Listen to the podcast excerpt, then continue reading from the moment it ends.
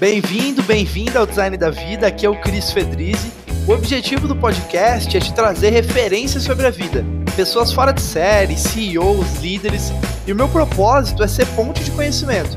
Eu quero te trazer o que existe de melhor para você lidar com seus desafios, alcançar seus objetivos. Através da nossa mudança, eu acredito que a gente pode criar um Brasil melhor, um mundo melhor. Por isso, todas as terças, às 9 horas da manhã, nós temos um novo episódio.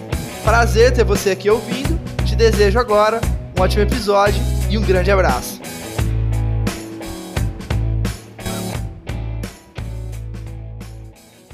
Fala pessoal, Cris Fedrizzi aqui do Design da Vida.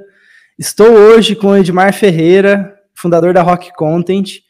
Bom, é até estranho explicar o que é Rock Content, né? Porque na minha cabeça todo mundo já conhece no Brasil, mas a Rock é uma startup referência no Brasil. Hoje não é mais uma startup, né? Mas lá atrás foi uma das que revolucionou o mercado brasileiro e eles se tornaram também um maior líder global de marketing de conteúdo. Né?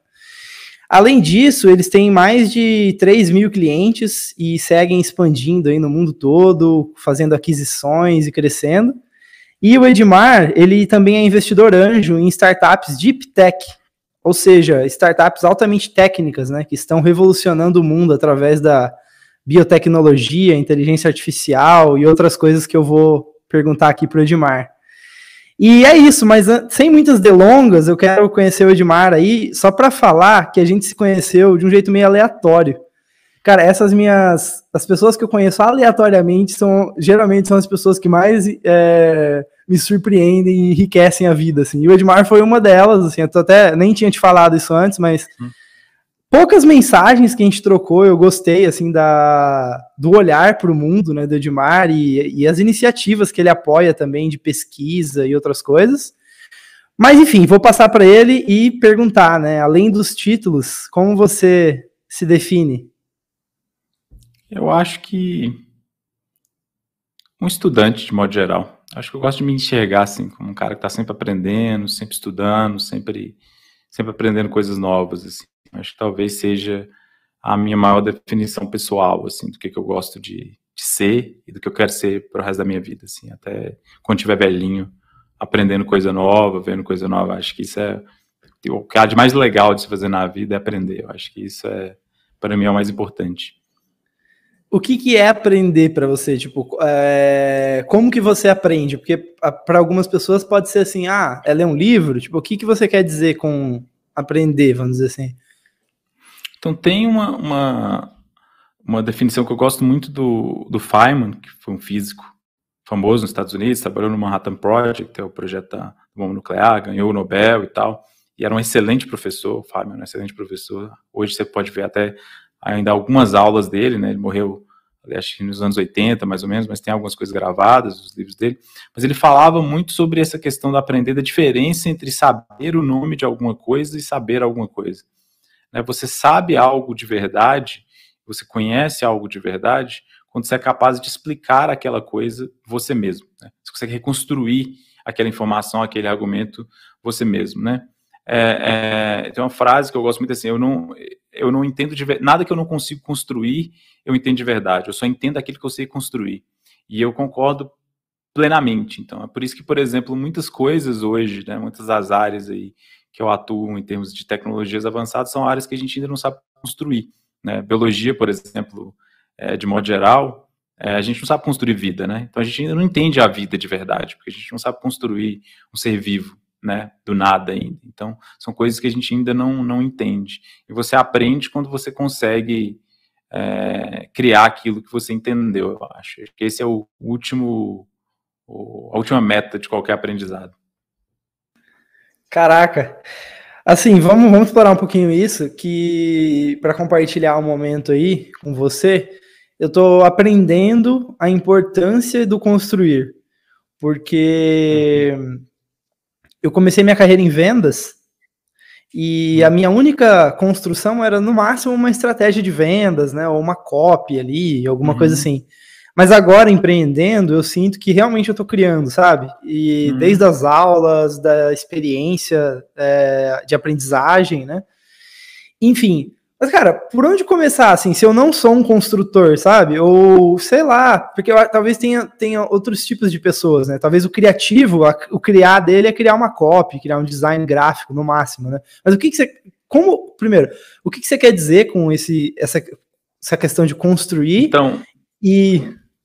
Um dos melhores falar. exemplos que eu acho que eu tenho disso é relacionado, não é relacionado, é relacionado a cópia, mas é relacionado a escrever, que é uma coisa que eu gosto muito de fazer também.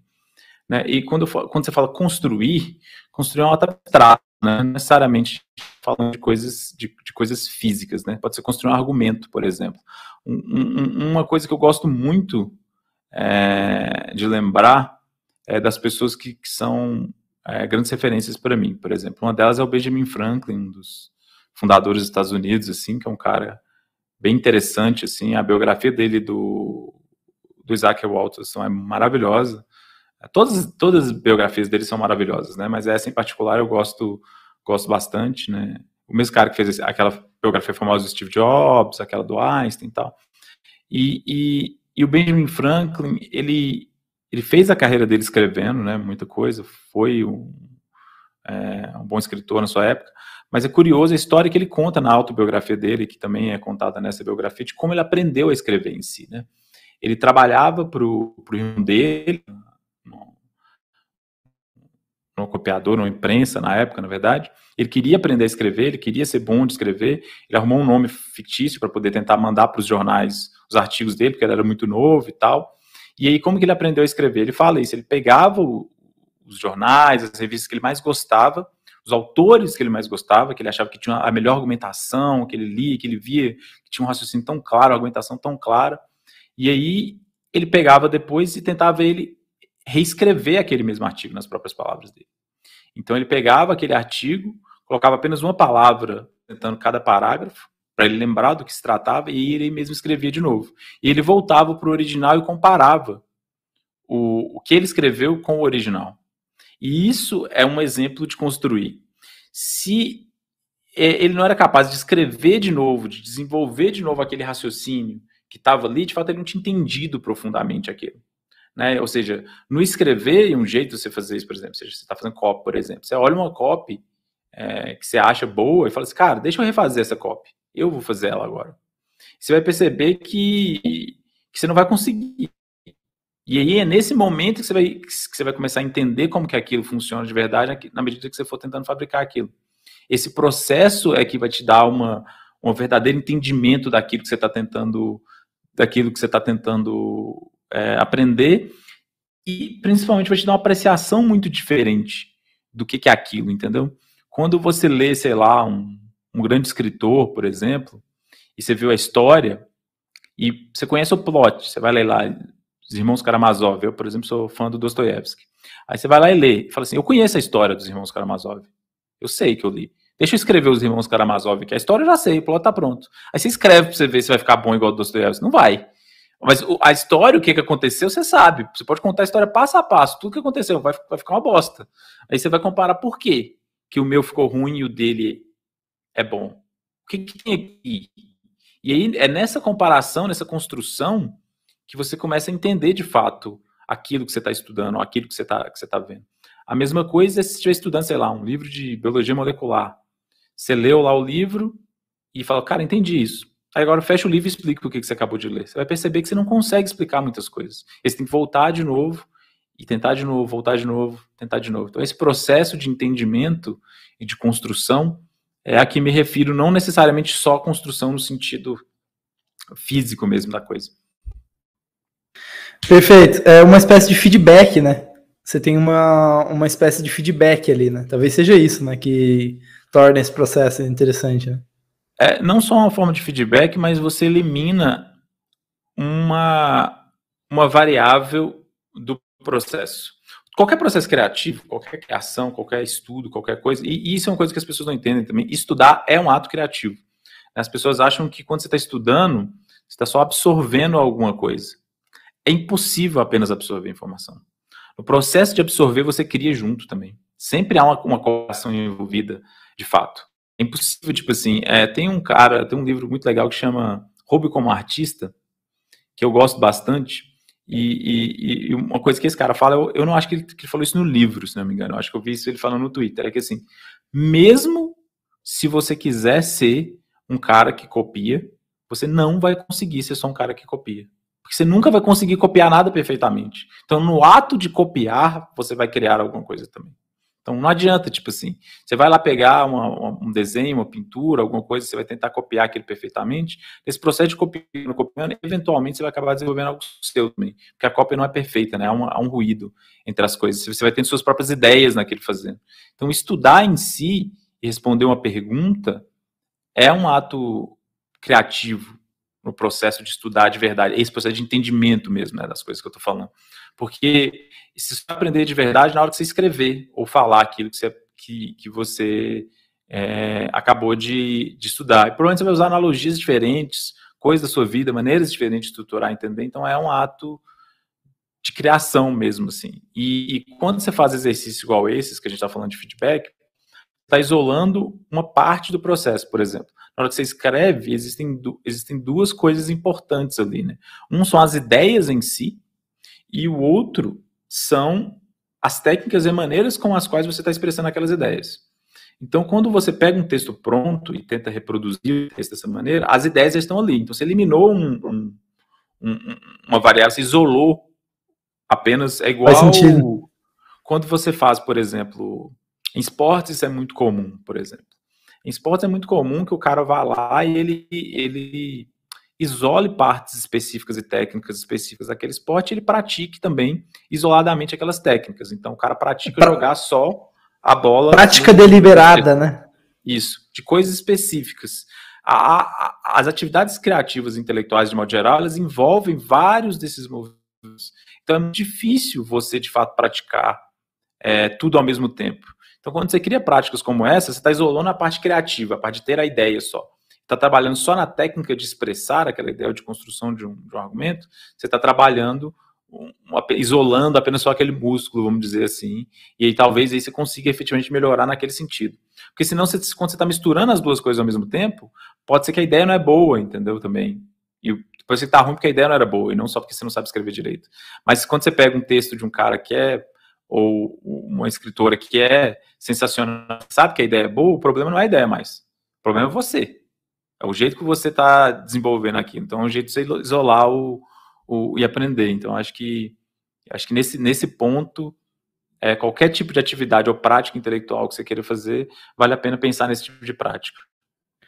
Então, cara, eu estou fazendo um curso agora, uma imersão em aprendizagem autodirigida, que eles chamam que é essa, essa habilidade de ir atrás conforme a necessidade e estudar e aprender de uma forma meio autodidata mesmo. Né? Eu, eu, eu vejo que você tem esse traço, né? E só para comentar mesmo, que isso que você está falando é meio que contra ao fluxo natural da escolarização, que a gente sempre espera ter um mestre, né? É quase que um sistema operacional já que as pessoas são treinadas, sabe? Até alguém que manda elas fazerem um treinamento, o RH que manda ela fazer um curso, sabe? E, e, e, eu acho que aprender do meu lado também, eu imagino que você é parecido com isso, é muito de um lado de explorar mesmo, sabe? De aventura e de criar e de, sabe, tentar e errar e tal. Então acho que só para colocar esse adendo aí, não sei se você concorda, se tem alguma coisa a adicionar, mas eu acho que é importante. Eu diria que, para além disso, cara, é procurar feedbacks externos e independentes o máximo possível. Eu acho que uma das lições que eu aprendi carreira, de vida, assim, que é uma coisa que eu falo muito com as pessoas. Por que, que eu falo isso? É, qualquer intermediário que você tenha no processo vai gerar ruído desnecessário. Então, o que, que eu quero dizer com isso? Toda vez que você tem uma medida, aquela medida é, de algo, qualquer meta relacionada a ela tende no longo prazo não se, qualquer medida que é usada como uma meta tende a não ser uma medida mais, porque as pessoas tendem a, a, a manipular aquela medida. Então, por exemplo, se a, a sua meta, por exemplo, é que seu professor te dê 10, ou, por exemplo, você está fazendo uma pintura ou qualquer coisa que seja, ou escrevendo alguma coisa, e ter um 10 do seu professor é o seu objetivo, você está usando um proxy, uma medida, uma métrica, que não é a métrica final do que você quer. E como toda medida que é tomada como meta acaba sendo uma, uma medida ruim, o resultado dessa medida não vai medir o que você está querendo. Então, no final das contas, o que, que acontece, por exemplo? É, no mundo corporativo, por exemplo, uma coisa que eu falo muito que eu, quando eu dou mentorias, etc. Procura ao máximo se desvencilhar de empregos, é, empresas e posições em que o seu trabalho é agradar o seu chefe apenas. Por incrível que pareça, tem muito trabalho, muitas posições que, no final das contas, quem define se é ou se é ruim é apenas o seu chefe. E se você está num cargo, uma posição, um emprego, alguma coisa que, que isso é verdade, a única coisa que você está aprendendo no tempo é como agradar aquele chefe em específico. Você não está aprendendo uma habilidade valiosa de verdade. Porque, porque só tem aquele, aquele, a, aquele filtro. Você falou um exemplo de vendas, por exemplo. Qual é a diferença? Uma diferença é você trabalha, por exemplo, com copywriting. Você é um copywriter. E aí você trabalha para uma agência ou para uma empresa qualquer e eu sou seu chefe. E aí, você trabalha fazendo copywriting e eu aprovo ou não aprovo o seu copywriting. E eu falo se ele é bom ou se ele é ruim. Você não está aprendendo uma habilidade útil, na verdade. Você está aprendendo a me agradar. Você está aprendendo a fazer um copy que eu acho bom. E eu sou um proxy do resultado final, porque talvez, talvez eu seja mais experiente que você, e eu sou seu chefe, eu entendo muito copy pra caralho, sou um cara entendido do assunto. Vai ter alguma camada dessa informação que é útil? Vai. Pode ser, porém, que eu estou lá porque meu tio é dono da empresa, entendeu? Sei lá, pode ser que N outras coisas. E aí, esse, essa camada de informação que eu estou te passando não necessariamente vai ser a melhor coisa do mundo, porque vai estar misturado com as minhas coisas. Agora, situação 2, você também trabalha com copy. Mas agora, o, a definição do seu trabalho, do seu resultado, é definido por quanto que aquele copy que você fez vende. Aí, a gente tem uma situação diferente, porque agora você está aprendendo com a variável aqui independente, que é o resultado final que você quer. E agora não interessa se eu que sou seu chefe gosto de você ou não. Nem pro bom e nem pro ruim. Porque se eu gosto de você, eu não vou, fazer, não vou conseguir fazer magicamente que sua copy venda mais. Se eu não gosto de você, eu também não vou conseguir fazer magicamente que a sua copy venda menos. Agora você está aprendendo alguma coisa útil. Porque agora você está aprendendo uma coisa que não é só me agradar mais, que sou seu chefe, entendeu?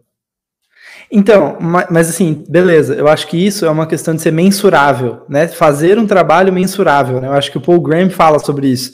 Escolha funções que, seja, que sejam mensuráveis, né? Mas eu entendi o seu ponto sobre o chefe, acho que fez muito sentido a, a analogia. Mas a minha pergunta é a seguinte: é... e aí já vou emendar com uma pergunta mais complexa, tá? Que é o hum. seguinte, sobre carreira mesmo. Porque eu fico pensando sobre isso. O Paul Graham fala sobre isso. É, faça trabalhos que sejam mensuráveis para você ganhar dinheiro nessa vida. E aí esse exemplo é bom, porque, por exemplo, o cop que trabalha para o chefe, ele vai ganhar dois mil reais de salário. E o cop uhum. que ele ganha um variável em cima do resultado de vendas, e a uhum. empresa uhum. vende um milhão porque ele é um puta copywriter, entendeu? E converte o dobro do que os outros, ele vai ganhar muito mais dinheiro, entendeu? Uhum. Enfim, mas tem trabalhos que não são altamente mensuráveis, mas nem por isso eles não têm valor, né? E aí, e aí a minha pergunta é, pra, é duas, duas coisas, né? Primeiro, você acha que a gente é, é um bom olhar, tentar uhum. se encaixar em, em, funções que são mensuráveis, altamente mensuráveis? Uhum. E segundo, é, olhando para a carreira, assim, cara, o que que você extra, né? O que que você pensa sobre como pensar em escolher essa função? Por que, que eu tô falando disso? porque eu cometi um erro na minha carreira profissional, que foi o seguinte, eu não acho que não foi um erro, foi um, um, um aprendizado, na verdade. Uhum. Foi um aprendizado importante, que eu fiz várias coisas diferentes, sabe? E eu não me especializei. E eu vejo que, por um lado, foi bom, porque eu tenho uma visão bem generalista da, das coisas, e eu consigo entender um pouco de como as coisas funcionam de cima, assim, algumas vezes, mas falta a habilidade especializada, né? Especialização. E agora eu tô começando a buscar isso, enfim. Então, acho que essas duas, acho que dá para entrar nessas duas coisas. Se tem que ser mensurável, enfim, o que, que você acha desse, desse olhar de se encaixar em funções mensuráveis? E dois, esse olhar para carreira, de especialização. Me dá um exemplo aí de uma, de uma função não mensurável, só para eu entender, por exemplo. A gente falar de algumas Vou... coisas mais concretas. Psicólogo, sei lá, psicólogo, entendeu? É, o cara vai ser, o cara vai ser professor de psicologia, por exemplo, ou alguma, algum pesquisador de psicologia. Pode ser também. Não é, não é altamente mensurável. Tipo. Depende, né? Por exemplo, é porque quando você fala mensurável, por exemplo, você tem, é, é, pelo menos da maneira como eu olho, eu, eu recomendo as pessoas procurarem métricas que não são. Não sei como eu falo isso em português. Em inglês a galera fala gameable, que são métricas e coisas que, que, que são mais difíceis manipuláveis, né? é, manipuláveis, coisas difíceis de serem manipuláveis. Eu acho que é aí que está tá o ponto. Por exemplo, no, no, caso do pesquisador, por exemplo. Aqui no Brasil a gente tem um problema grave disso, que é o seguinte: por muito tempo a, a produtividade de pesquisadores brasileiros era medida pela quantidade de publicações. Curriculates, o cara tem um curriculates desse tamanho, gigante, publicou não sei quantos e tal. Porque ele precisa de uma produtividade, ele precisa estar tá produzindo, ele precisa disso para dar aula na faculdade X, ele precisa disso para pegar aquela coisa. Quantidade de publicações é uma métrica ruim. Por quê? Porque ela é uma métrica facilmente manipulável. É fácil de eu poder de eu reduzir a barra do que eu estou produzindo e simplesmente produzir em vasta quantidade. Ou seja, essa é uma métrica ruim. Agora, o impacto das minhas pesquisas também é uma métrica que também pode ser mensurada. E é uma métrica melhor, porque eu não consigo facilmente manipular a métrica. Porque a métrica do impacto é, tá, fiz uma publicação, quantos outros pesquisadores citaram minha pesquisa? E as pesquisas deles foram citadas por quantos outros pesquisadores? Ou seja, é uma, é uma medida de impacto. Então, nesse caso, essa é uma boa métrica para eu estar tá, tá olhando e apontando para ela, no sentido de que é uma métrica que não é facilmente manipulável, tanto institucionalmente, onde eu estou. Então, suponhamos que, que o meu é, o diretor da faculdade, ou etc., goste ou não goste de mim, dificilmente ele vai conseguir fazer minha pesquisa ser uma pesquisa de impacto grande. É, o que vai fazer essa pesquisa ser uma pesquisa de impacto grande era se ela é boa ou ruim. Obviamente tem política como em tudo, mas está um pouco além do controle só de eu fazer mais. Então, eu acho que trabalhar com coisas que, que, que você tem essas, essas medidas não, não manipuláveis é onde normalmente você tem as habilidades mais úteis, as habilidades mais valiosas, por exemplo. É, e isso tende a acontecer normalmente quando você vai pegar nas organizações, muito frequentemente é, nas beiradas das organizações, muitas vezes. Ou seja, onde que você tem contato com o exterior, muitas vezes. Então, por exemplo, vendas, marketing, qualquer coisa que você tenha algum contato direto com o mercado, quanto mais próximo do contato direto do mercado você tem, em geral, menos manipulável é a, essa variável de medida. E quanto mais dentro, 100% dentro da empresa, sem ser permeável por coisas do mercado, se a empresa é isso aqui, e você está na borda da empresa aqui, você está sendo permeado por coisas externas, melhor. Se você está muito dentro e não tem nada de fora que está entrando e permeando o que, que você faz, muito provavelmente você tem chance de estar tá num, num que lá fora a galera tem falado de um bullshit job, assim, é uma coisa que ele existe só ali dentro da própria estrutura. Ele é uma coisa que ele é autoalimentado pela estrutura, pela política interna da organização. E aí, a única coisa que de valor de fato que você está criando, e o único valor que existe é a política interna da organização que você está mantendo e onde você está. E aí, se você sair Nossa, explodiu lugar, minha mente. Faz sentido demais. não vai valer nada o que você está aprendendo ali, entendeu? Não é transferível aquilo, possivelmente. É, eu acho que aí está o, o, o. Acho que, e quanto mais permeável você está pelo mercado, menos medo você tem de sair dali e de ir para outro lugar. Porque você tem resultados para mostrar de alguma maneira, entendeu? Então, assim. Vamos. É... Desculpa, desculpa te cortar. Vamos dar alguns exemplos? Tipo, o que, que você acha hoje, olhando para o mercado, olhando para o, enfim, para a vida agora? O que, que são algumas habilidades? Se, você, se fosse seu primo lá, não sei se você tem primo, tá? Você tem um primo lá de 18 anos, Fala, Edmar, eu tô saindo da, da, do, da, da, do ensino médio e, cara, eu queria, enfim, eu quero trabalhar em empresas. E, e aí, o que, que você me indica, sabe? Quais são as habilidades? O que você falaria pro seu primo? Cara, difícil. Algumas habilidades que eu acho. É, se ele não sabe exatamente o que ele quer ainda, e é possível que, que tenha que tenha isso, isso aconteça por muito tempo, uma coisa que eu sempre tentei fazer na minha carreira era procurar habilidades que tivessem uma amplitude grande de, de utilidade, né? Então, por exemplo, escrever, por exemplo. Escrever é uma habilidade que tem uma amplitude grande de utilidade. Não interessa o emprego que você tenha, não interessa a área que você vai trabalhar. Se você escrever melhor, vai ser melhor para você. Ponto. Porque o fato de escrever melhor não é sobre comunicar melhor. Isso aqui muita gente não entende sobre escrever. Escrever não é sobre comunicar, na maioria das vezes. Escrever é sobre pensar. A gente não consegue pensar direito se a gente não escreve. A, a escrita é uma ferramenta de pensamento, na verdade. É uma maneira de que, de, de que o ser humano arrumou de ter pensamentos mais complexos do que o que cabe na nossa própria cabeça.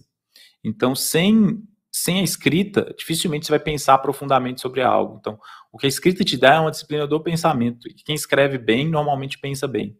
Pensa com clareza, né? Então, acho que escrever sempre como habilidade essencial. Uma outra habilidade que não é uma habilidade que, que eu tenha desenvolvido muito, mas que eu vejo como uma habilidade ultra, ultra vendas, com certeza. Não interessa o que você for fazer, vendas é útil, sempre vai ser útil. É uma habilidade extremamente útil. É, eu acho que para além dessas duas, de escrita e, e, e, e de vender, colocaria que a terceira coisa é conseguir criar produtos ou criar alguma coisa. Acho que isso é também é assimétrico o resultado. E aí pode ser tanto de preferência coisas que têm escala, algum tipo de escala, normalmente. É, mas ser capaz de criar coisas é uma é uma é um, é um superpoder, vamos dizer também. Dentro das capacidades de criar coisas, no mundo moderno, não tem nada igual a programar, eu diria, né? Hoje, do jeito que é hoje. A gente ia chegar lá, eu sabia que a gente ia é. chegar lá e eu, eu tenho algumas perguntas depois. É, hoje, indubitavelmente, programação é... Tipo assim, se eu tivesse que recomendar escrever independente do que, que você for fazer, e, e se eu fosse recomendar para um primo meu, se ele não sabe o que ele fazer, mas se se eu sugeriria, cara, vira programador, vira vendedor. Não tem erro. Não tem erro. Não existe vendedor bom pobre. E não existe programador bom pobre. Não existe. Sim, é certeza. Isso eu tenho uma certeza clara para mim. Se você for um programador bom, pobre você não vai ser. Rico, talvez não. Mas pobre você não vai ser se for um programador bom. Se você for um vendedor bom, também não tem não tem erro. Digo mais, no jeito que o mundo está hoje, se você for um, um programador medíocre para mediano, você também não vai ser pobre, não. Se você for um vendedor mais ou menos, mediano também, também não. Só um detalhe importante aqui salientar, que no Brasil, às vezes, a gente tem algumas confusões. Quando eu falo de vendas e ser vendedor, estou falando especificamente da disciplina é, de vendas e de vendas como um todo. Ser capaz de vender produtos. E aí, para mim, é um espectro que vai ali do marketing, que na prática Perfeito. é vender para muita gente ao mesmo tempo, para vendas diretas que você está vendendo para uma pessoa. A única diferença para mim entre vender com marketing e vender com vendas diretas é a quantidade de pessoas envolvidas no processo. Em um, você está vendendo simultaneamente para milhares de pessoas e em outro, você está vendendo um a um. Isso vai alterar um pouco a dinâmica, mas no final das contas, em termos de princípios, a gente está trabalhando com vendas na ponta a ponta do mesmo jeito. É vender.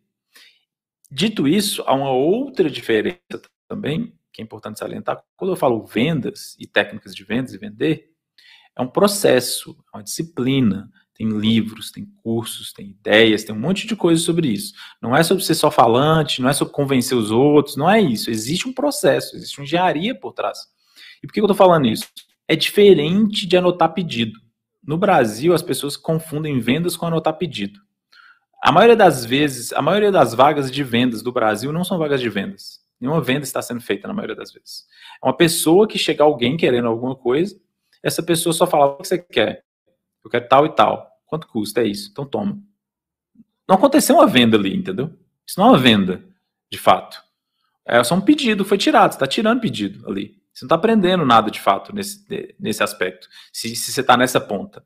Agora, se a pessoa.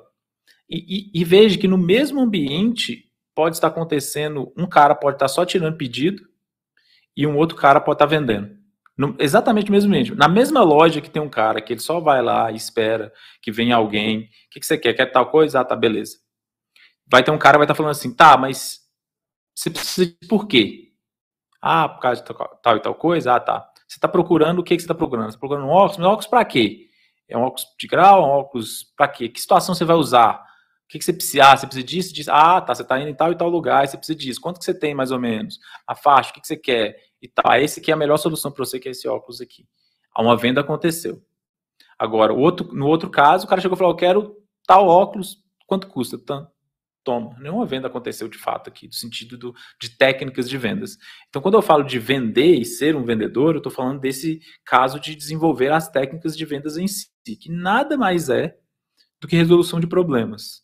Ajudar a pessoa que tem de fato aquele problema, identificar quem tem um determinado problema, e uma vez que você identificou que aquele indivíduo tem aquele determinado problema, achar a melhor solução para ele dentre os produtos que você pode oferecer, se de fato aquilo é uma solução para ele. Então, eu acho que é, é, é uma habilidade extremamente útil também, e eu diria que para um jovem hoje, se tiver alguma inclinação para uma das duas coisas, vendas ou programação, inexoravelmente eu acho que são duas habilidades extremamente úteis, e no mundo moderno, as duas habilidades também podem te servir de trampolim para você começar o seu próprio negócio. E o que também é uma grande vantagem das duas habilidades. É, tanto com programação quanto com vendas. Faz sentido. Eu acho que eu acabei indo para inclinação de vendas, mas faz muito sentido o que você está falando. Mas, cara, eu fico com alguma uma dúvida minha interna ainda. Que o, e aí a gente vai entrar, vamos continuar nessa linha da programação, que eu quero trazer algumas coisas de inteligência artificial. Que é o seguinte: é, Cara, eu vou te falar a verdade. O Naval Ravikant, para quem não sabe, depois eu deixo aí na descrição. Naval Ravikant é um empreendedor e filósofo, empreendedor quase filósofo hoje em dia, que ele fala assim, ele fala isso, né, Edmar? Ele fala, se você sabe vender e você sabe construir, se você sabe as duas, aí você é unstoppable, né? Tipo, aí você é imparável se você souber as duas. E, cara, às vezes eu fico pensando, eu tenho 25 anos hoje, né? Nesse dia aqui que a gente tá gravando. E, cara, eu fico muito okay, ainda. Oi? Novo, muito novo você. Novo, né? Então, é. cara, e eu fico pensando, pô, e aí, cara? Eu, e eu tenho essa curiosidade de programação, eu já comecei a programar e parei umas 10 vezes, e eu tenho, sabe, essa inclinação da, desse lado da tecnologia e tal, eu fico me perguntando, né? Mas enfim, e aí eu já vou, eu vou fazer essa pergunta, se você acha que eu deveria aprender a programar. Hum. E a segunda pergunta que é sobre o modelo mental, assim, que modelo hum. mental que a programação te trouxe que você acha que seria importante, independente de, de eu aprender ou não a programar? Eu, primeiro, eu acho que não. Eu acho que você não deveria programar. Eu, eu não faria isso nesse momento. A menos que fosse uma necessidade muito grande, eu não faria. Porque, assim, a maioria das empresas, assim, das startups que eu vejo, etc., é muito mais provável que, por exemplo, você se junte com um cara que programa e vocês tenham uma equipe, vocês dois, do que você sozinho fazer as coisas bem, entendeu? É muito Faz difícil, sentido. muito difícil encontrar um cara que vai fazer essas duas coisas bem. Uma só já é muito difícil, assim, é, é, é muito, muito difícil. Então, assim, eu acho que, que o ideal seria se continuasse se especializando em vendas e se você quer é, desenvolver um produto com programação, com alguma coisa, arrume um sócio, arrume um parceiro. Tem um livro, cara, que é um livro muito bobo, porque assim, ele é um livro que ele repete a mesma coisa um milhão de vezes. É o famoso livro que poderia ser um blog post, está na minha categoria. Eu tenho uma categoria, quando eu faço meus reviews, que é livro que poderia ser um blog post. Eu vou categorizando os livros que poderiam ser um blog post. Que o cara fica contando história, e cresce, conta história, e repete, repete, repete, repete a ideia. Só que isso não significa, né, se o livro poderia ter sido um blog post, não significa que a ideia que, que o livro tem é ruim. É meramente um efeito do, do formato ali. E a ideia desse livro é muito, muito, muito boa principalmente para quem tem essa veia assim mais empreendedora, etc. É que chama Who Not How, que é do, do Benjamin Hardy. Esse livro para mim foi muito importante porque eu sempre tenho essa tendência natural de pensar no como fazer as coisas e como eu mesmo vou fazer as coisas. Na maioria das vezes, o nosso pensamento oscila, vamos dizer, ou gira em torno do como. Tipo assim, ah, eu quero montar uma empresa. Como eu vou montar a empresa? Ah, eu quero um emprego de vendas. Como que eu vou arrumar um emprego de vendas? Eu quero crescer é, é, dez vezes. Como que eu vou fazer isso? E a gente nunca pergunta quem. Tipo assim, é uma coisa que muitas vezes não passa pela cabeça como parte do processo. Quem é a pessoa que faria quem essa vai me ajudar? Né? É, quem vai me ajudar, por exemplo? Quem pode me ajudar a fazer isso? Quem seria a melhor pessoa para fazer isso? Eu sou a melhor pessoa para fazer isso? Quem? Quem existe que sabe fazer o que eu estou querendo fazer?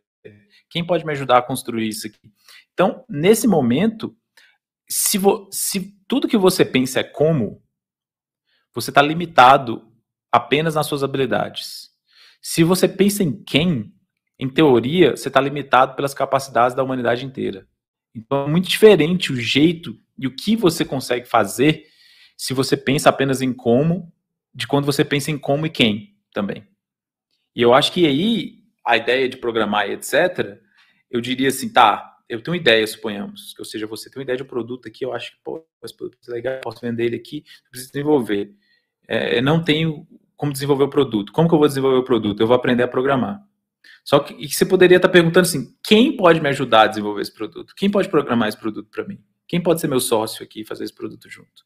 Então, esse tipo de pensamento ajuda bastante nessa hora de, de, de, de expandir e fazer projetos maiores. Ninguém consegue fazer nada grande sozinho. Muito difícil. Muito difícil. Assim, eu arrisco dizer que a única profissão hoje que um indivíduo só, forçando muita barra, consegue fazer um, um grande trabalho, um trabalho histórico, um grande trabalho, seria sendo escritor. E ainda assim, Normalmente esse cara tem editor, esse cara tem mais gente envolvida aí nesse processo. Não é só assim, só o cara sentando lá escrevendo. Mas assim, é, você pega um filme, cara, tem um diretor e tem uma equipe de gente. Você pega um músico, esse cara tem um monte de equipe, cara que faz o som, cara, é muita gente envolvida. Muito difícil conseguir fazer qualquer trabalho relevante é, sozinho. Então, se você pensa como. Se você pensa só em como e não pensa em quem, você está encolhendo seus sonhos para caber no seu como. Quando você podia tá expandido eles para caber nos múltiplos quens que podem existir na sua vida ou, ou, ao redor de você, sabe? Então isso é uma coisa que, que eu pensaria. Uau! Caraca! É... Meu Deus, acho que meu cérebro está expandindo, sabe, com a nossa conversa, cara. Porque além da. da eu, eu gosto muito de trazer coisas que eu também estou interessado, né? Porque, enfim, aí vira uma coisa genuína, né? A conversa. Uhum. Pegando esse gancho, antes da gente entrar, né, eu quero entrar ainda na questão de inteligência artificial, vai ser o próximo passo. Só para finalizar esse, uhum. esse ponto, eu vou puxar aquele negócio da alavanca, que eu acho que vai encaixar aqui uhum. certinho, uma das perguntas que a gente tem na pauta. Que é, beleza, vamos lá. Cara, entendi que, tô começando aqui a empresa, né? Entendi que eu não preciso aprender a programar, que talvez eu possa encontrar o quem, né? Quem são as pessoas que vão cumprir melhor uhum. do que eu essas funções, né? E, e me ajudar. É... E agora? Como que eu encontro essas alavancas? Talvez o quem já seja uma alavanca, né? Quais são? Como que você olha para os negócios e quais são geralmente as alavancas é, que você busca? E se quiser explicar qual que é o conceito de alavanca aí, porque tem gente que às vezes ainda não, não vai conhecer. É, eu acho que o, o, o importante nesse caso, a gente pensa em alavanca, né, alavancagem, etc., é que o seu esforço seja multiplicado de alguma maneira, né? que uma coisa que você faça possa ter um impacto maior é, dado o esforço. Então, acho que assim, a primeira coisa, essa ideia de mais gente, eu acho que é uma coisa que inexoravelmente tem um, tem um impacto grande. Eu acho que a segunda, aí com certeza, mídia e, e, e, código são as duas coisas que têm uma alavancagem maior porque elas podem se reproduzir infinitamente. Então, você faz uma música, você faz um livro, você faz um texto, você faz um código, isso pode ser multiplicado milhares de vezes. Quando, se você está prestando um serviço e vendendo a sua hora, é, aquilo é só aquela hora. Então, acho que a primeira, primeira grande alavancagem em qualquer carreira que eu pensaria é pensar em como que eu vou sair de vender a minha hora para trabalhar com resultado. Acho que esse é o primeiro grande salto e todo o resto depois vem disso aí, eu acho. Porque uma vez que você se acostuma, entende como que é trabalhar com resultado, você deixa de ter por hora tem um limite específico do tanto que você pode trabalhar por hora, por tanto, tanto que você pode ganhar, né?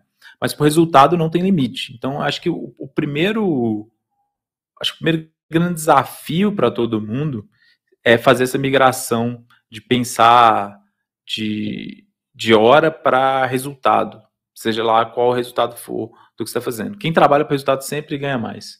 Não tem, não tem, não tem escapatória em, em geral, né? É, e trabalhar por resultado não é a mesma coisa que trabalhar para você. Você pode ser freelancer, você pode trabalhar para você mesmo e ainda assim continuar trabalhando por hora. Ainda assim continuar trabalhando por tempo. Você só está vendendo seu tempo para múltiplos clientes diferentes ao invés de ter um patrão só. Mas trabalhar por resultado é, funciona e sempre ganha mais porque trabalhar por resultado invariavelmente envolve risco. E dificilmente você tem é, grandes resultados sem riscos envolvidos. É aí que a gente se confunde nesse meandro entre, entre riscos e, e, e, e, resultados. Em geral, quando a gente fala de investimento, de uma maneira muito simplista, tem três variáveis que é importante de você avaliar em qualquer investimento. Isso pode ser seu tempo, um investimento de dinheiro, qualquer coisa. Você vai olhar liquidez. O que é liquidez? Quanto que eu posso tirar meu dinheiro aqui? Então, por exemplo, se você tem 100 reais na conta, você é 100% líquido. Por quê? Você pode gastar esse dinheiro a hora que você quiser. Se você tem uma casa que vale 100 mil, a casa não tem necessariamente liquidez. A liquidez da casa é baixa. Por quê? Você não pode vender um cômodo da sua casa a qualquer momento. Se você precisar de, dos 100 mil, você vai precisar de arrochar alguém que tem 100 mil que vai comprar a sua casa, até que ele compra a sua casa e aí você pega o dinheiro. Então, liquidez é, é, é o quão rápido você consegue acesso àquele recurso. O risco, né, o risco de perder, de ganhar, né, você tem, e o retorno, quanto que você vai ganhar com aquilo. Então, o risco de perder, né, o quanto você vai retornar e a liquidez daquele investimento. Por que eu estou falando isso? Isso se aplica a qualquer investimento que você vai fazer, qualquer decisão de investimento, seja investir seu tempo, seja investir qualquer recurso. Não existe nada que você vai investir que vai ter a liquidez alta, risco baixo e retorno alto. Se alguém tentar te vender um negócio desse, ele está tentando te enganar. É sempre golpe. Não existe. Não existe. Por quê? Se existisse um negócio que tem retorno alto, não tem risco, e tem liquidez alta, todo mundo tava fazendo. O dinheiro, o dinheiro inteiro do mundo ia para esse negócio. Simples assim. Não tem. Se tivesse, todo mundo estaria fazendo. Óbvio, seria o melhor negócio do mundo. Agora, olhando na carreira, que é o que a gente estava discutindo aqui, as carreiras também funcionam assim, de certo modo. Então vamos lá. Você vai me falar assim: ah, o, o, o, o sujeito estudou a vida inteira e fez um PhD, fez um doutorado e tal, estudou não sei quantos anos, e é um médico e tal, e não sei o quê, e o Neymar ganha mais dinheiro que ele e nunca estudou. Aí eu falo assim, não é bem assim que funciona a situação, meu jovem. Vamos lá. Na hora que o sujeito escolheu ser médico, qual que é o profile dessa profissão dele, olhando essas três, essas três variáveis, vamos dizer assim? Liquidez altíssima, porque dificilmente um médico fica desempregado. Né? Pode não ganhar muito, mas tem emprego. Então, você está olhando liquidez boa. Risco baixo também. Risco dele ser pobre, pobre mesmo, muito baixo. Retorno mediano. Não vai ser rico, não vai ser milionário, mas está ali. Agora, olha o, o, o profile de você ser um jogador de futebol. Jogador de futebol, liquidez baixa. Quantos caras profissionais mesmo de futebol tem no mundo? Poucos, se eu parar para pensar. Quantos times de profissional de futebol tem? Quantos times de, de, futebol profissional tem que pagam mais de um salário mínimo? Time de várzea, não sei o quê. Então, assim, não tem tantos times assim. Né? Então, a liquidez não é alta. Não tem tantos times para o cara sair aí jogando assim quanto parece. Tem tantas posições assim no mundo, comparando com, por exemplo, sei lá, ser advogado, ser médico. Então a liquidez não é tão boa. O risco, altíssimo. A chance da maioria dos meninos, dos milhares, milhões de meninos hoje que gostariam de jogar bola profissionalmente e ganhar lá os milhões do Neymar, o risco mesmo é de não conseguir. Risco altíssimo. Então, na hora que você assume que você vai querer ser jogador de futebol, você está trabalhando num risco ali próximo da loteria, que é um risco difícil. Terceiro, retorno alto. Porque se não tivesse retorno alto, ninguém ia aceitar uma aposta dessa, que seria uma aposta de merda. Então, não, não vai ter um caminho de carreira, uma profissão, que você vai querer fazer, que vai te falar assim, ah, não tem risco e o retorno é alto e boa liquidez. Não tem. Além de nascer herdeiro, tá? Nascer herdeiro e tudo bem. Aí, nem foi escolha sua também, né? Agora, se tivesse concurso para milionário, todo mundo fazia. Esse é meu ponto. Se tivesse concurso para ser Neymar, até eu largava tudo que eu estou fazendo para prestar concurso de ser Neymar, entendeu? Se tivesse uma, uma, um jeito de ir e fazer isso e garantir isso, todo mundo faria, mas não tem, entendeu? Tem risco envolvido. A pessoa que resolve ser um cantor, por exemplo. A maioria dos cantores, o risco que você está trabalhando em liquidez é do cara, no máximo, conseguir trabalhar na noite num bar ou outro. E alguns conseguem. Porque o risco é alto, mas o retorno de quem conseguiu também é alto. Então, na hora de escolher sua carreira, cabe você pensar também quais são esses riscos que você está disposto a correr. Porque para cada Neymar que tem, tem um milhão de meninos que não, não ganham um salário mínimo jogando bola. E é isso. E é importante você entender o jogo que você está jogando. E, e, e, eu vi gente reclamando desse, desse sentido de, de, de, que estudou muito, que o Neymar não sei o quê, que a Anitta não sei o quê. Tá certo que ele ganha muito. Tá certo que a Anitta ganha muito. Porque se você for olhar o profile de risco deles, para cada um deles que tem lá, tem um monte de gente que tentou e não conseguiu, entendeu? E que está tentando ainda e não está conseguindo. E o que eles fazem gera muita, muita, muita, é, muito fluxo de dinheiro. Milhares, milhões de pessoas param para ver o Neymar jogando bola. Ninguém para para ver eu fazendo nada, praticamente. Sim. Você tem que escolher profile de risco da, da profissão que você quer e entender em que jogo você está jogando. Se você quer fazer algo grande, invariavelmente você vai ter que correr riscos. E os riscos vão estar jogando contra você. E cabe você decidir ou não se você vai seguir um caminho menos arriscado, porém com mais liquidez ou com, com, com um retorno menor, mas que tenha menos risco, ou se você vai resolver se arriscar em alguma coisa que tenha um grande payoff no final. Faz sentido. Cara, eu queria fazer milhões de perguntas aqui. A gente, depois, um outro dia, a gente marca uma outra, mas assim, eu quero ainda dar tempo da gente falar de inteligência artificial, cara. Eu sei que é uma coisa que você vem investigando há um tempo e eu acho que seria muito curioso abrir espaço aí nos últimos 10 minutinhos aí pra gente falar disso. É...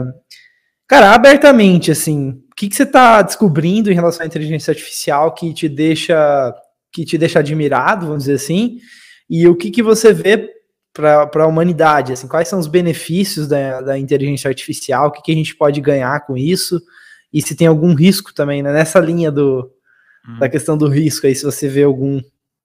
Cara, eu vejo, a gente tá num, num rompante legal de desenvolvimento de AI nessa última década, década de 2010 para cá, é, da época que eu comecei a programar na minha adolescência para cá, as coisas mudaram muito em termos de AI, assim, coisas que eram tipo sonhos, coisas que eram tipo impossíveis, que há 10 anos atrás, 15 anos atrás são possíveis hoje. Então, avançou bastante qualitativamente das possibilidades do que fazer com AI hoje. E isso é uma coisa muito interessante, dado que Hoje a gente tem redes neurais, né, que é, o, é o a tecnologia que é mais usada para isso, né, redes neurais profundas, né, gigantescas, que são capazes de fazer coisas que, que, que eu considero fantásticas, de resolver problemas, de, de, de criar imagens, de escrever textos. Então a gente ainda está no começo ainda desse começo dessa revolução, eu acho ainda. Pode ser que aconteça que continue não evoluindo nessa proporção, estagne, e aí a gente não vai ter nenhum impacto maior do que o impacto que já está acontecendo, é, ou que isso continue avançando e se popularizando é, no longo prazo. Eu vejo, até o momento, é, é uma possibilidade de melhoria ainda contínua nos próximos anos. Pelo que eu tenho visto de, de desenvolvimento e cada vez novos algoritmos, novas arquiteturas e novos ganhos, é, me parece que tem um caminho interessante pela frente. E o que, que me anima mais sobre isso? Quando eu comecei a estudar, o que acontecia? Cada cara de AI ele era especialista em uma área específica, com algoritmos específicos. Então, o cara ele queria fazer uma coisa que detecta a voz. Então, você conversa e converte em texto. Esse é um doutorado. Tinha um outro cara que ele ia trabalhar com imagem. Imagem para detectar, por exemplo, uma radiografia se tinha um problema no pulmão ou não. Esse era outro tipo de doutorado diferente, outro tipo de algoritmo. Dentro ali daquele mesmo seara de AI, mas os algoritmos em si eram diferentes. Né? Para trabalhar com imagem, com áudio, com texto, com tarefas diferentes, para você ter o estado da arte, o melhor resultado possível, eram algoritmos diferentes que você tinha que estudar. E você tinha que trabalhar os dados antes de entrar no algoritmo para você ter o melhor resultado possível. Então, o humano, ele tinha que, ele tinha que, vamos dizer assim, pegar o dado bruto e fazer algumas manipulações naquele dado bruto para poder o algoritmo poder trabalhar melhor, para chegar no melhor resultado. O que, que mudou de lá para cá? Hoje, as redes neurais são estadiarte em tudo. Se eu vou pegar qualquer uma dessas tarefas, o algoritmo que vai estar lá no topo como o melhor vai ser uma rede neural. Ou seja, a gente chegou num momento em que a mesma, a mesma tecnologia, a mesma base, está sendo usada para desde do Alexa lá que entende o que você fala, passando pela busca do Google, passando pelo carro que dirige sozinho, tudo isso é a mesma tecnologia, é o mesmo algoritmo, vamos dizer assim. São os mesmos algoritmos, as mesmas arquiteturas de redes neurais. Então isso foi uma mudança grande para mim. Porque agora você tem uma mesma tecnologia que é muito aplicável em várias áreas. Isso implica, implica que os mesmos desenvolvedores e engenheiros e cientistas que estão trabalhando lá com, com som podem depois trabalhar com texto, podem depois trabalhar com visão. Esse, esse é um fator que me anima. E segundo, que o que a gente está chegando agora é que a mesma rede neural está aprendendo a trabalhar com múltiplos tipos de dados simultaneamente, que é o que a gente faz. A gente trabalha com visão, com audição, com a fala, a gente vê texto, a gente fala. Então a gente está tendo os primeiros, as primeiras redes neurais que conseguem entender texto e imagem ao mesmo tempo. Então é um passo qualitativo, na minha opinião, muito importante. E a partir daí eu acho que a gente vai conseguir criar sistemas cada vez mais interessantes, porque nem tudo você consegue aprender só lendo texto e nem tudo você consegue aprender só vendo as coisas acontecendo. Quando você combina as duas coisas, quando você tem um AI que é capaz de aprender vendo e aprender lendo, você tem uma chance de eventualmente construir um sistema bastante sofisticado do ponto de vista do ponto de vista de inteligência, eu acho. E, e o que, que, isso significa, assim, na prática? Vamos dizer que a gente consiga e, e comece a evoluir, e, quais são as, as, implicações na, na vida da, da pessoa média? Tipo assim, se continuar evoluindo nos próximos 20 anos, vamos dizer assim, é difícil prever, né? Mas enfim. Acho que tem a, a, a natural automação de algumas tarefas. Acho que esse vai ser o impacto maior da AI é, no futuro próximo, vai ser automatização de, de tarefas que os humanos fazem. Então, a gente está chegando num nível em que a AI vai estar num nível muito próximo do ser humano em termos de algumas tarefas específicas. E aí, à medida que você vai tendo, você vai tendo isso, você vai sendo capaz de baratear muito o custo de indústrias inteiras. Por exemplo, eu investi numa empresa que eles fazem, eles trabalham com jardinagem, na verdade. Lá nos Estados Unidos é indústria 100 bilhões de dólares fazer só cortar grama, né? Eles têm muitos gramados lá e tal, tem empresas especializadas nisso. Os caras querem um robô que eles plugam nas máquinas de cortar grama industrial que já existem lá e o robô consegue pilotar a, a máquina. É 5 mil dólares o robô. Em termos de salário, entre aspas, que esse robô economiza em 5 anos, que é o tempo de vida útil dele, dá 125 mil dólares. E, e hoje em dia, o maior custo né, envolvido aí é, cortar grama, por exemplo, é pessoas. Tem um milhão de pessoas nos Estados Unidos que trabalham com isso hoje. Então, esse tipo de impacto é um tipo de impacto que eu vejo claramente acontecendo aí na, na, na próxima década para mais. é, o impacto para pensar, por exemplo, nos Estados Unidos a profissão mais comum é, no sexo masculino nos Estados Unidos é motorista, né? Então, se a gente conseguir criar um carro autônomo, por exemplo, você vai ter uma diminuição bastante acentuada da quantidade de motoristas. Não é que vai acabar os motoristas.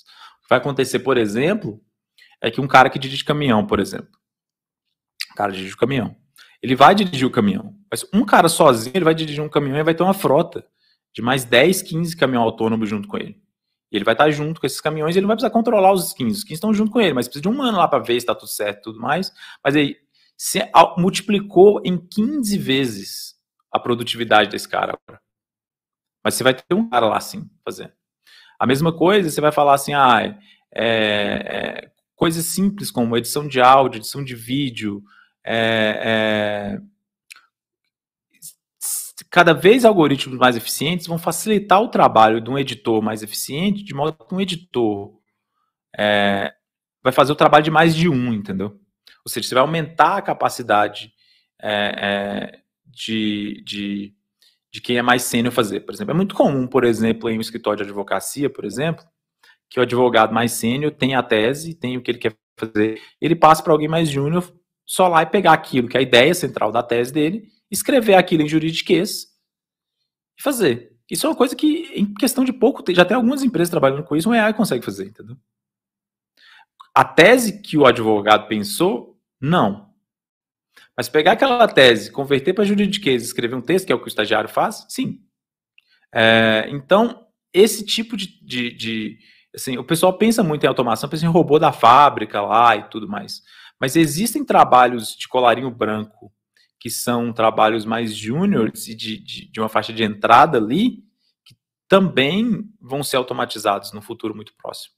Uma coisa que eu falo muito é que, tipo assim, eu cresci é, no mundo em que a maioria das pessoas acreditava que a revolução das máquinas ia começar nas fábricas e, e, e depois ia ir para os escritórios. Hoje eu acredito que vai ser o contrário. a inteligência artificial vai começar desempregando os escritórios para depois ir para as fábricas. Que tem muito mais trabalho é, do dia a dia nos escritórios hoje que vai poder ser automatizado por, por máquinas é, num, num, num período aí curto de tempo aí de 10 anos do que fora do escritório. Então tem esse, tem esse, para mim essa visão dos próximos 10 anos vai ser uma visão em que essa AI vai multiplicar muito a produtividade dos melhores em suas respectivas áreas e vai causar um, uma situação bimodal, na verdade. Você vai ter é, um desenvolvedor de software que vai ser muito mais produtivo, porque ele tem um robô programando junto com ele, ele vai poder cobrar muito mais pelo trabalho dele, porque o trabalho dele vai ser muito mais efetivo. Você vai ter um outro cara que está começando, que vai ter uma dificuldade de entrar nesse mercado, porque ele vai ter uma dificuldade de competir com esse outro cara que tem a tecnologia e o conhecimento a favor dele, os contatos. Então, acho que o que vai acontecer no espaço de tempo aí é esse aumento da, da, aumento da produtividade da, da faixa superior, vamos dizer, do, do, do das profissões, eu diria assim. Sim, é, e aí vem é, o professor, vou deixar a indicação aí para as pessoas, do professor Yuval Harari, né? Acho que ele fala muito disso, ele entra bem profundo, né, em, em relação a, a esse futuro tecnológico, né, e várias provocações e tal. E aí o que diferencia o que ele fala, e é o que eu ensino aqui no Design da Vida, eu tenho imersões que falam sobre isso, que é as habilidades do futuro que eles falam, que é colaboração, comunicação, critical thinking, pensamento crítico e criatividade. E é só corroborando aí com, a, com, essa, com esse olhar, porque eu acho que essas habilidades vão ser cruciais para a gente ter esse high level, sabe? High level de pensamento, né? E, enfim, usar as máquinas, né? Como você está como você tá falando. É, eu acho que isso vai ser um, um é, eu acho que minha maior preocupação com isso é que há uma grande chance de que no momento inicial, pelo menos, é, a evolução do, do, do AI, das máquinas, cause benefícios desproporcionais a grupos diferentes de pessoas dentro da sociedade, né? Que, que você tenha uma, que seja uma bênção para uma parcela da população e seja uma maldição para outra parcela da população. Simultaneamente, isso vai estar simultaneamente acontecendo. Simultaneamente vai ter, vai ter muita gente se dando muito bem, fazendo coisas que antes não seria possível e melhorando de vida e melhorando seu padrão de vida porque existe AI e um outro grupo de pessoas tendo sérias dificuldades é, no mercado de trabalho e etc por causa da AI. E simultaneamente tem um terceiro efeito que faz tudo isso ser mais difícil de prever, é que quanto mais se automatiza as coisas, a tecnologia, a natureza da tecnologia é deflacionária. Então, sempre desenvolve tecnologia, a tendência é que você diminua o preço das coisas. Sempre que entra tecnologia em alguma coisa e se aumenta a eficiência, você diminui o preço. Então, se você olhar no longo, no longo, do, no longo tempo, na história da tecnologia, a história da tecnologia é uma história da ação, da diminuição do preço das coisas. Porque quanto mais automatizado é, mais barato é de produzir. Quanto mais barato de produzir, deflação e por aí vai. Então, hoje, na maioria das coisas que a gente tem no mundo, uma parte grande do custo de tudo que existe é o trabalho e a hora humana. À medida que você reduz a quantidade de hora humana envolvida em alguns trabalhos, você vai reduzir o custo e o preço disso também. Uma vez que você reduz o custo e possivelmente o preço final disso, você vai dar acesso a mais gente. Ou seja, você também pode haver um aumento da qualidade de vida das populações por uma mera deflação do custo de produzir as coisas e as coisas se tornarem mais baratas.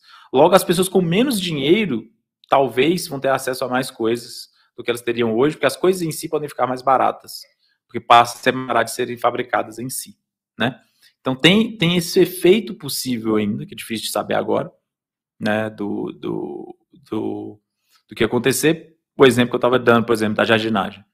Antes o cara ia ter que jardinar lá com a máquina dele ele mesmo no domingo de manhã ou no sábado, porque muitas vezes ele não tem dinheiro para contratar uma empresa para fazer.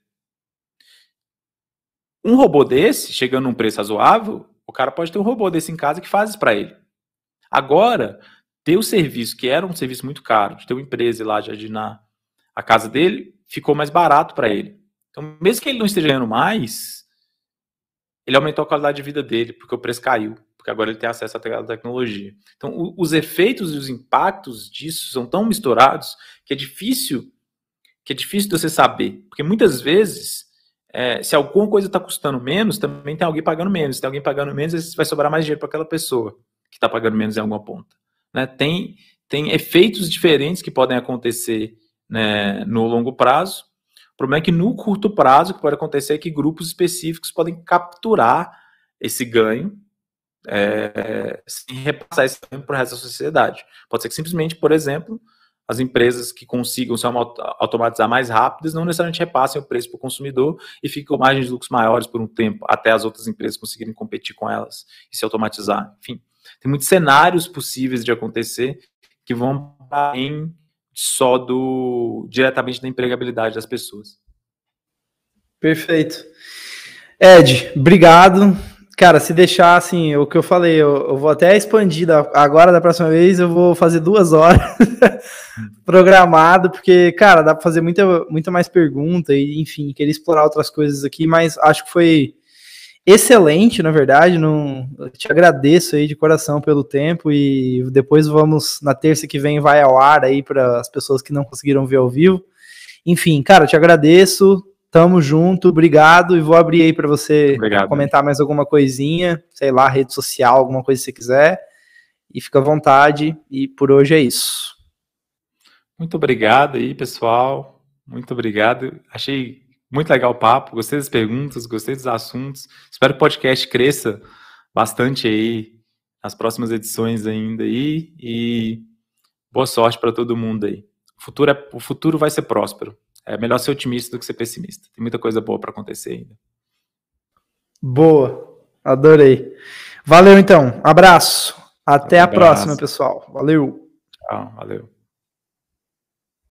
Calma, calma, calma, calma. Uma palavrinha antes de você sair. A ideia do podcast é enriquecer a vida de quem está ouvindo. E se você ficou até o final, significa que fez sentido para você. Então vamos fazer um combinado? Clique em compartilhar, copie o link do episódio, abre o seu WhatsApp agora, compartilha com os três amigos é que são pessoas que também podem se beneficiar ouvindo dessa conversa que você ouviu agora. E uma última coisa é, você já segue a gente nas redes sociais? A gente compartilha pílulas com os melhores momentos em vídeo dos episódios. E também uma chance de você falar com a gente, dar sugestão, dar feedback, pra gente evoluir o design da vida juntos, tá? Mas, por enquanto é isso. Muito obrigado. E a gente se vê na terça que vem, às 9 horas da manhã. Forte abraço. Tchau, tchau.